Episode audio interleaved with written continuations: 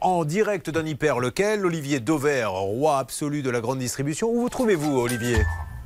Je suis euh, à nouveau à Rennes, Julien, ce matin.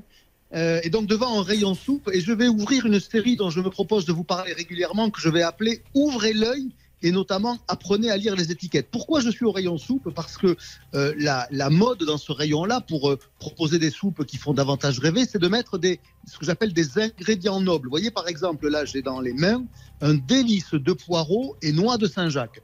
Alors quand vous regardez l'étiquette, poireaux et noix de Saint-Jacques sont écrits de la même taille, c'est-à-dire qu'on a cette impression qu'il y a beaucoup de noix de Saint-Jacques, elle est certifiée pêche durable, on met des labels, des logos, et puis quand vous retournez euh, la brique de soupe, ben, vous lisez la composition. Alors, bien sûr, comme dans toutes les soupes, hein, le premier ingrédient c'est de l'eau. C'est très normal puisque même à la maison, quand vous faites une soupe, vous mettez d'abord de l'eau. Donc, il ne s'agit pas de contester qu'il y ait de l'eau.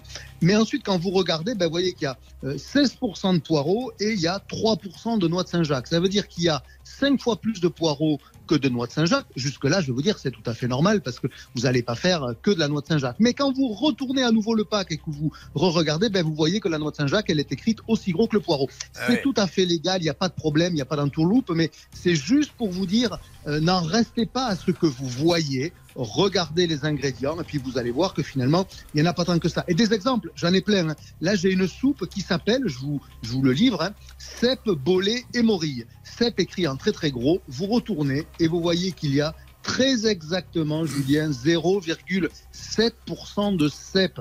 C'est, encore une fois, il ne s'agit pas de contester la légalité de la chose, c'est juste pour vous dire, apprenez, regardez les étiquettes, ouvrez l'œil, n'en restez pas aux apparences. Et eh, vous savez, Mamie Dover dit toujours, il ne faut pas se méfier des apparences. Ben, elle a là encore bigrement raison. Et là, il y a des gens qui sont en train de réagir. Ils sont tombés sur votre rubrique et j'ai entendu un auditeur dire à sa femme Dédon, il y a le monsieur, il a des problèmes. Il dit qu'il a les noix de Saint-Jacques aussi grosses que le poireau. Alors, euh, on rappelle, je vous parlais d'un Mais non, mais je me mets à la place de ceux qui tombent, qui tombent là-dessus. Dites-moi, on a eu un auditeur il y a quelques instants, je ne sais pas si vous écoutiez, qui nous a dit Je ne peux pas vous répondre, monsieur Courbet, suite à un impayé. Je suis en train de choisir un saucisson. Vous pouvez lui donner un conseil éventuellement? Ah oui, ce qui fait la qualité d'un saucisson, c'est la sèche. C'est pas facile à dire, hein. vous avez vu, je vous l'ai dit d'entrée.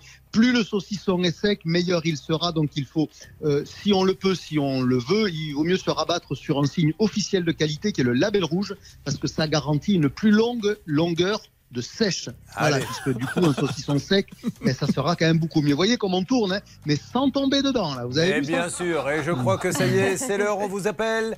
Le petit verre est demandé à la caisse centrale par toutes les hôtesses de caisse qui veulent une photo de lui.